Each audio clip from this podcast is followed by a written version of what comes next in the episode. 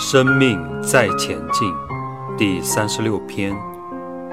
知因小果，教育也好，修行也好，根本就是要让人远离苦难。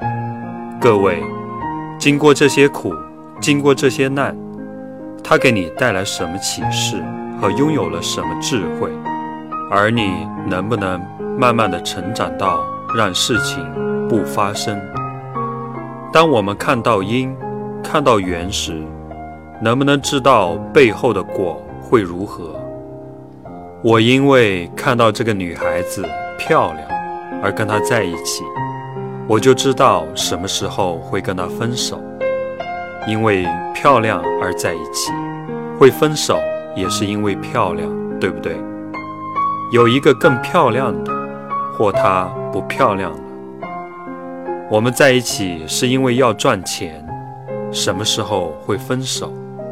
赚不到钱或分配不均，因为钱在一起的，也会因为钱而分开。所以一个因就知道果了，而不是经过很多的时空发生之后，哎呦，早知道，修那个早知道，一个因出来。就知道果了。可是人们都需要经过很长的时间，才遇到、看到这个果。所以众生未果，菩萨一个念头出来就是因，所以菩萨知道，只要因缘具足，这个因就会发生果。因等于果，把中间的时空越修越短。越修越短，变成因等于果。只要念头出来，他就知道怎样。所以菩萨是修因的，众生为果，菩萨是为因的。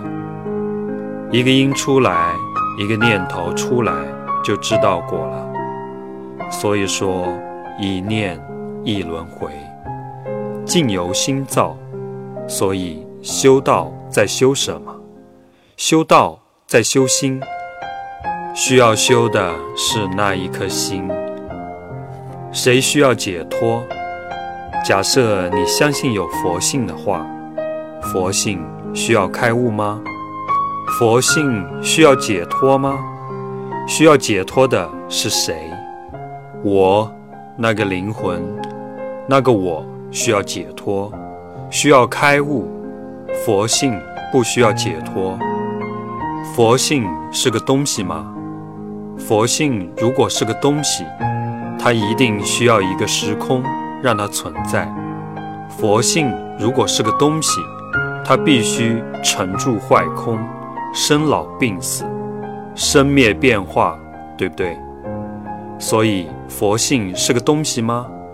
佛性不是个东西，而你。有没有佛性？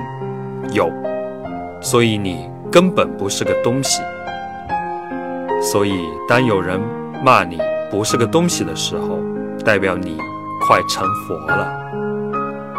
所以佛字一般叫做修道没有人心，修道没有人心，就是不是人了。所以当有人在骂你不是人的时候，你快成佛了。所以，跟你的伙伴握个手，跟他说：“你根本不是人。”再跟他说：“你根本不是个东西。”俗话中包含着真理。生活中，当有人骂你不是个东西，你要跟他说：“感恩呐。”他说：“你还笑得出来？根本不是人。”你再说：“感恩呐。”所以，人生中。场景或许都差不多，他的对话也差不多，可是你的感受已经不同了。为什么？解读不一样。